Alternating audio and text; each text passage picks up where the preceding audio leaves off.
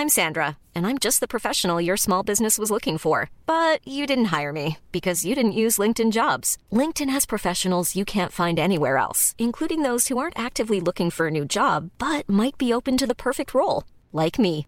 In a given month, over 70% of LinkedIn users don't visit other leading job sites. So if you're not looking on LinkedIn, you'll miss out on great candidates like Sandra. Start hiring professionals like a professional. Post your free job on linkedin.com/people today. Eu sou Mário Persona e essas são as respostas que eu dei aos que me perguntaram sobre a Bíblia. Uma dúvida que surgiu em você e surge em muitos cristãos sinceros: será que eu estou congregado sobre o fundamento da palavra de Deus, sobre os princípios dados pelos apóstolos, na, na doutrina dos apóstolos? Nós vivemos dias muito difíceis, o inimigo é sempre astuto para nos atrair com aquilo que tem aparência de verdade, mas não passa de maquiagem, que parece verdadeiro, porém é falso, nos seus fundamentos. E agora eu falo isso especificamente, uh, não das de denominações, porque a gente já, já falei muito disso, que não existe na Bíblia fundamento para alguém se reunir uh, debaixo de um outro nome que não seja o nome do Senhor Jesus.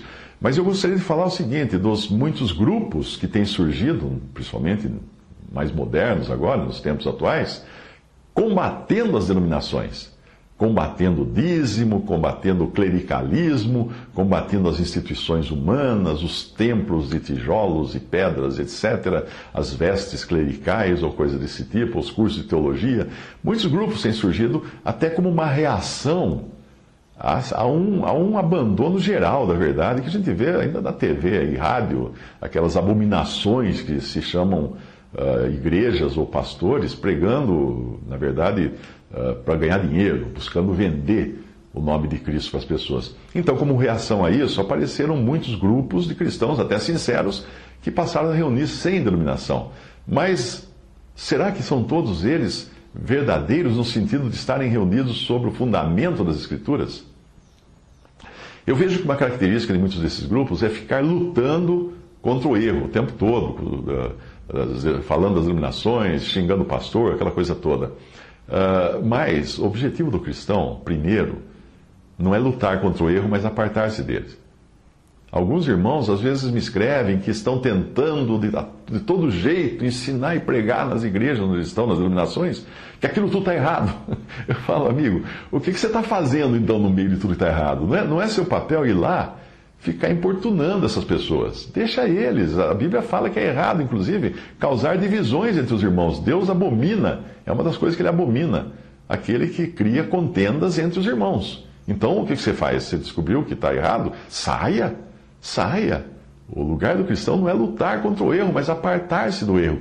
E muitos desses grupos acabarão eventualmente se transformando em denominações. Esses que começam sem denominação e a coisa vai, daqui a pouco tem até logomarca. E outros, às vezes, são até já sistemas eclesiásticos, como qualquer denominação, mas só não tem um nome.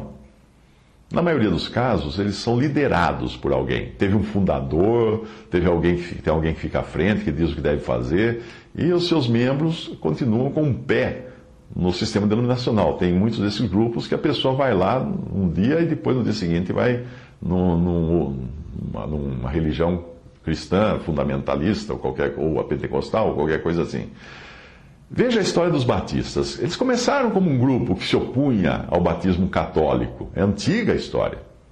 Ao batismo católico das crianças. Eles eram até chamados pelos católicos de, de maneira perversa, né, de anabatistas.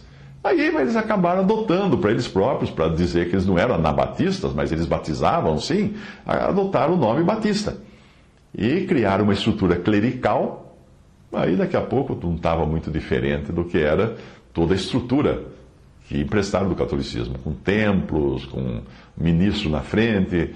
Hoje, a denominação batista tem um clero, tem um homem à frente da congregação, tem uma sede central, tem presidente, tem templos, tem dízimos, tem tudo, tudo aquilo que foi emprestado do catolicismo, que por sua vez emprestou do judaísmo.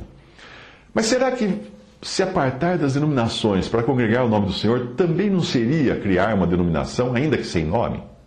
Bem, O foco daqueles que estão congregados ao nome do Senhor não é o estar congregado ao nome do Senhor, porque se for esse o foco, está errado. Mas o foco é o Senhor ao nome de quem estamos congregados, pelo Espírito Santo. O foco também não deve ser anti isso, anti aquilo, anti-denominação, anti-pastor, anti-templo, anti-dízimo. Não. O foco é ser pró-Senhor. Nós também não devemos nos identificar com esses grupos que são chamados de desigrejados, sem igreja, igrejas das casas, sem nome, porque nenhum cristão verdadeiro, ainda que more sozinho, numa ilha deserta, é sem igreja, porque ele pertence ao corpo de Cristo, que é a igreja. Ah, ele pode não estar congregando com outros irmãos, mas ainda assim ele é membro do corpo de Cristo. Nenhum, nenhum membro é, é, é independente. Nós também não devemos, não devemos usar a expressão nós nos congregamos sem nenhum nome, porque isso é desprezar o nome que está acima de todo nome, o nome de Jesus. Como assim não temos nenhum nome? Oh, temos um nome! O nome. O cristão não deve se congregar sem nome, mas deve estar congregado ao nome, o único nome ao qual nós devemos estar congregados, é, que é o nome de Jesus. O único nome que deveria identificar um cristão é Jesus, é Cristo. Mas eu volto a dizer que é a pessoa de Cristo o começo, meio e fim da reunião. Ele é o centro e em torno do qual nós devemos estar congregados pelo Espírito, e não por nossas preferências pessoais. Se o modo de congregar, a maneira de congregar for a nossa ocupação, aí nós acabaremos escolhendo um modo ou maneira que mais esteja de acordo com as nossas preferências. Uh, se o modo de proceder ou alguma doutrina for elemento central da, da do congregar, e for a razão de estarmos congregados, aí não seremos muito diferentes do, daqueles que construíram as suas congregações em torno de um modo de batizar, como foi o, o caso dos batistas, uh, em torno de um modo de governo eclesiástico, como foi a própria denominação presbiteriana, por isso que chama presbiteriana, tem os presbíteros, uh, como foi a ênfase na manifestação das línguas do dia de Pentecostes, e daí vem o nome Pentecostais, uh, como alguns que colocam ênfase na guarda de um dia da semana, que, ou então na, no advento de Cristo para reinar, como os sabatistas, que também se denominam adventistas, como o caso da identificação com a doutrina de um servo de Deus, muito usado por Deus, e acabam querendo se identificar com isso, e aí passam a se chamar wesleyanos, e assim por diante.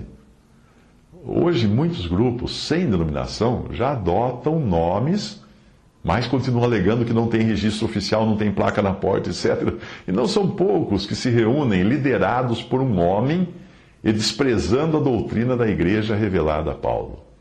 Alguns chegam a dizer que o que Paulo escreveu eram as suas opiniões pessoais, ou eram coisas que estavam condicionadas à cultura da época e não servem mais para os nossos dias.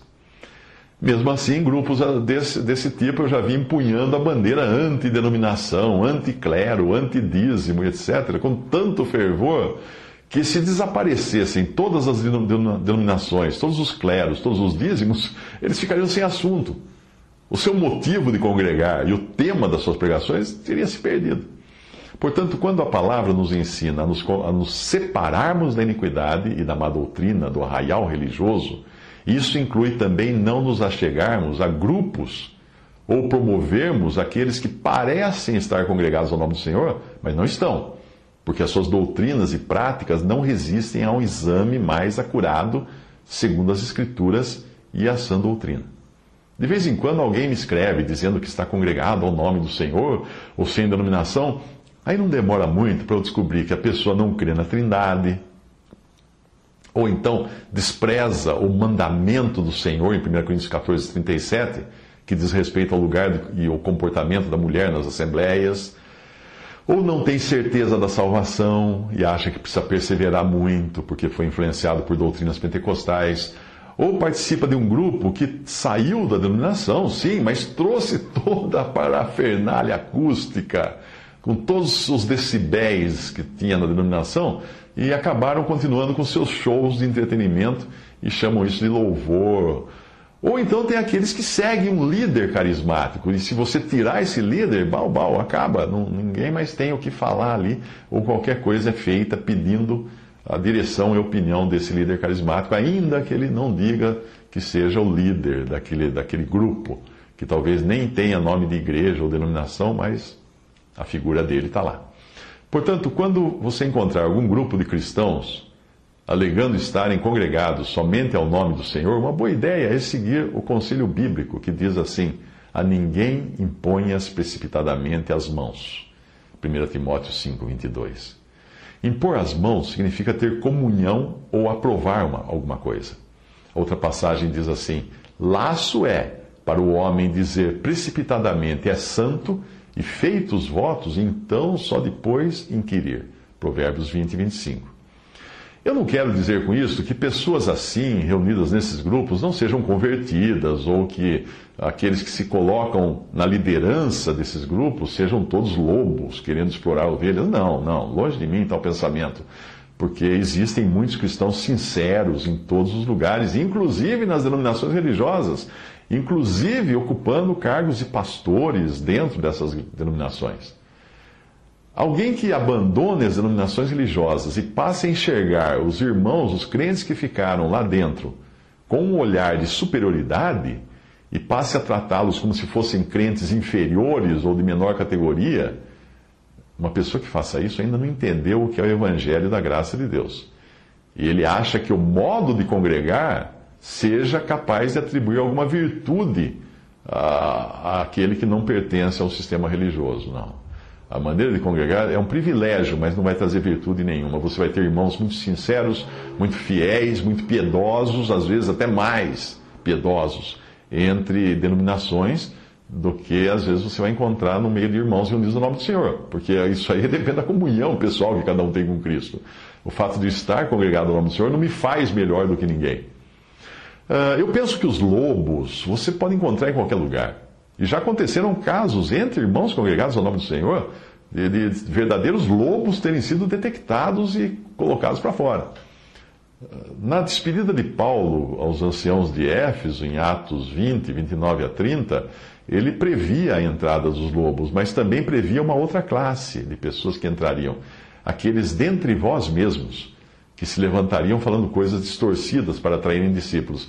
Ele escreveu assim: porque eu sei que depois da minha partida entrarão no meio de vocês lobos cruéis, que não pouparão o rebanho, e que dentre vós mesmos se levantarão homens que falarão coisas perversas ou pervertidas ou distorcidas para atraírem os discípulos após si.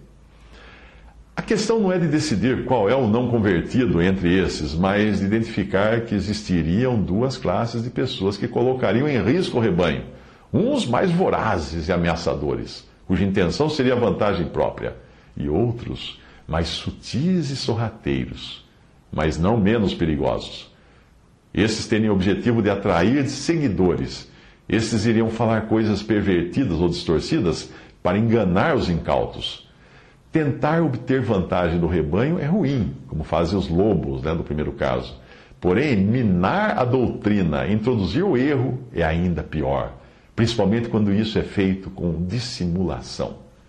Eu considero, às vezes, muito mais perigosos aqueles que negam a sã doutrina que Deus deu ao apóstolo Paulo e a qual ele chama de mandamento do Senhor, a qual ele chama que a palavra que ele recebeu do Senhor, os que negam a doutrina de Paulo, eu considero mais perigosos do que esses que estão pedindo dinheiro na TV e no rádio, porque esses são tá na cara, esse aí até o incrédulo percebe. Porém, os que negam a doutrina de Paulo falam assim: não, isso aí, Paulo, opinião dele, não, isso aí não serve para nós hoje, não, Paulo era machista, não, Paulo não gostava de mulher, e isso é. Esses são perigosos. Infelizmente, muitos dos que abandonam as denominações para fugir dos lobos cruéis acabam caindo nas mãos de homens que torcerão a verdade, a fim de atrair os discípulos após si. Atos 20 versículo 29 a 30.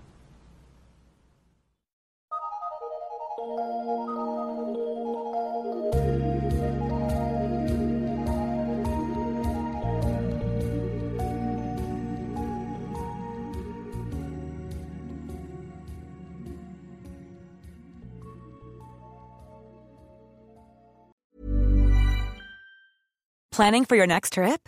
elevate your travel style with Quince. Quince has all the jet setting essentials you'll want for your next getaway, like European linen, premium luggage options, buttery soft Italian leather bags, and so much more. And is all priced at 50 to 80% less than similar brands. Plus, Quince only works with factories that use safe and ethical manufacturing practices.